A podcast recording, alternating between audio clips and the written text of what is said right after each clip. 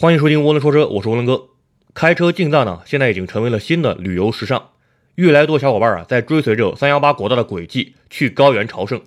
可是啊，我们自驾进藏，除了要保重自己的身体以外啊，也要注意车子的身体状况。人会高反，车子呢也会高反。由于大部分车辆啊都是针对平原地区设计的，所以呢，在海拔超过四千米的西藏高原啊，车子的很多标定呢不能够适应这里的工况。本期选题呢，涡轮哥就来讲一讲开车进藏需要注意哪些事项。面对高原环境啊，最大的挑战不是恶劣的路况，而是稀薄的空气。海拔高度啊，每上升一千米，大气压呢就降低约百分之十一点五，空气密度啊就减小约百分之九，这对发动机的功率和轮胎啊都有不可忽视的影响。开车进藏前呢，我们应该注意以下事项：第一，胎压不宜过低。这可能跟很多人的认知啊是矛盾的。一般来说啊，从平原到高原呢，随着海拔上升啊，应当适当给轮胎放气，避免爆胎。但实际上呢，你不用过多担心胎压的问题，因为啊，随着海拔升高，气温也在降低。气温降低呢，就会使得胎压也降低，这样就抵消了因为大气压降低而造成的胎压过高。尤其是十一月到四年四月，属于西藏地区的冬季，昼夜温差很大，胎压的浮动啊也很大。一般来说啊，在进藏之前呢，涡轮哥还是建议你可以在原厂胎压的基础上，适当的降低零点一至零点二帕，但是呢，不要降太低。随着车子在国道上行驶呢，轮胎受热可能会抵消气温降低的作用，使得胎压还是会稍微变高一点。这时候呢，降低零点一至零点二帕来抵消一下即可。如果把胎压放太低啊，那么到了晚上呢，车子的轮胎就扁了。支撑性降低，对轮胎和悬架都不好。而且啊，在往平原开的过程中呢，还要不断往里打气补充胎压，十分麻烦。要是有条件啊，可以给轮胎充氮气。纯氮气呢，不如空气活泼，受温度影响较小，膨胀系数小，所以啊，更加稳定一些。第二，更换新的空气滤芯儿。由于西藏高原的含氧量啊，只有平原地区的百分之七十，所以啊，为了保证尽可能多的进气量。应当更换新的空气滤芯，保证进气通畅。空气滤芯呢，简称空滤，一般啊是一万公里一换，有些豪华车呢是两万公里一换。在进藏前啊，最好更换一下全新的空气滤芯，尤其呢是在西北、北京、河北啊等风沙较多、雾霾严重的地区的车友，无论开了多少公里啊，最好呢在进藏之前先把空滤给换掉。在平原地区呢，由于气压高，空气呢含氧量充足。所以啊，空滤稍微脏一些，感觉不出差距。但是呢，在高原地区，空滤如果很脏啊，那么对于进气量的影响呢，就会被放大。第三，补充防冻液。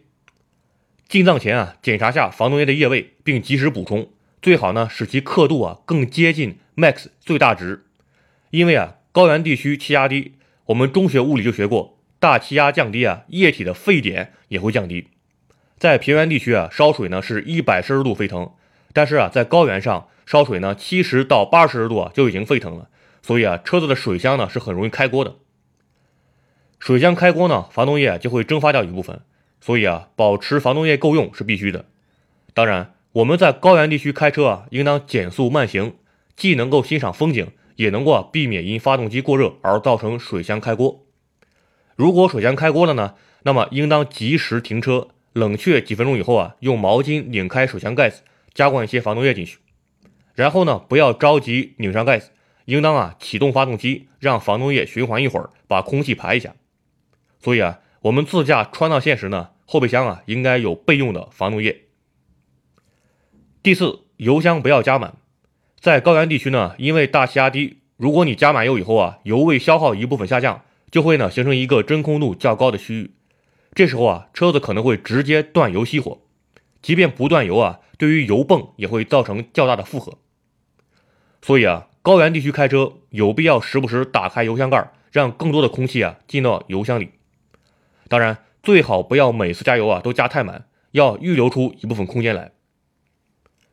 说到油箱呢，这里啊也顺便补充一句，由于高原空气稀薄，氧气浓度低，所以啊我们在加油之前呢，可以适当的加一点燃油添加剂。燃油添加剂中的抗爆剂啊，不但能够提升汽油的含氧量，使得燃烧更加充分，还能够啊避免因为空气不足没法完全燃烧所导致的积碳。第五，注意不要大脚刹车，出发前呢要检查下刹车油。川藏线虽然风景好啊，但是呢也不要像美国的洲际公路那样一路狂飙下去，在山路上更是要注意控制车速，因为呢在低气压环境中啊，依靠大气压助力的刹车助力器啊会有一定的助力损失。同时呢，由于低气压状态下刹车油的沸点降低，所以啊大脚刹车。急刹车、连续刹车啊，都会容易引起刹车油沸腾，影响制动力。对于那些没有真空泵的车来说，发动机为了保持充足的进气量呢，节气门的开度会较大，从而影响进气歧管内的真空度，进而影响真空助力器的抽气。对于那些有真空泵的车型来说啊，如果是依靠发动机曲轴带动抽气的，那么因为发动机功率有所衰减，所以呢，抽气效率也会受影响。而使用电子真空泵的车啊，虽然抽气不受影响，但是呢，还是会因为外界的气压降低而损失一部分助力。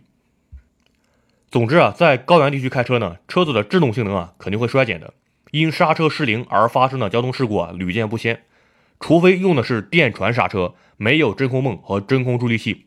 当然呢，这种高级配置啊现在还是非常少见的。以上五点呢，是涡轮哥给大家自驾川藏线的行车建议。这些啊不是道听途说，而是确实会存在的行车问题，并且啊关乎车子的健康状况，甚至驾驶员的安全。涡轮哥建议啊，自驾去西藏要了解清楚车子的性能是否到位，功率大、排量大，尤其是带增压的车会略占优势一些。一些小排量、低功率的自然吸气车型呢，要谨慎驾驶，尤其是那些啊没有真空泵的车，说实话呢，最好不要去西藏。在高速上遇上拥堵啊，走走停停，不断踩刹车，很容易把真空度消耗完，并且呢，刹车油沸腾，最终啊导致刹车失灵。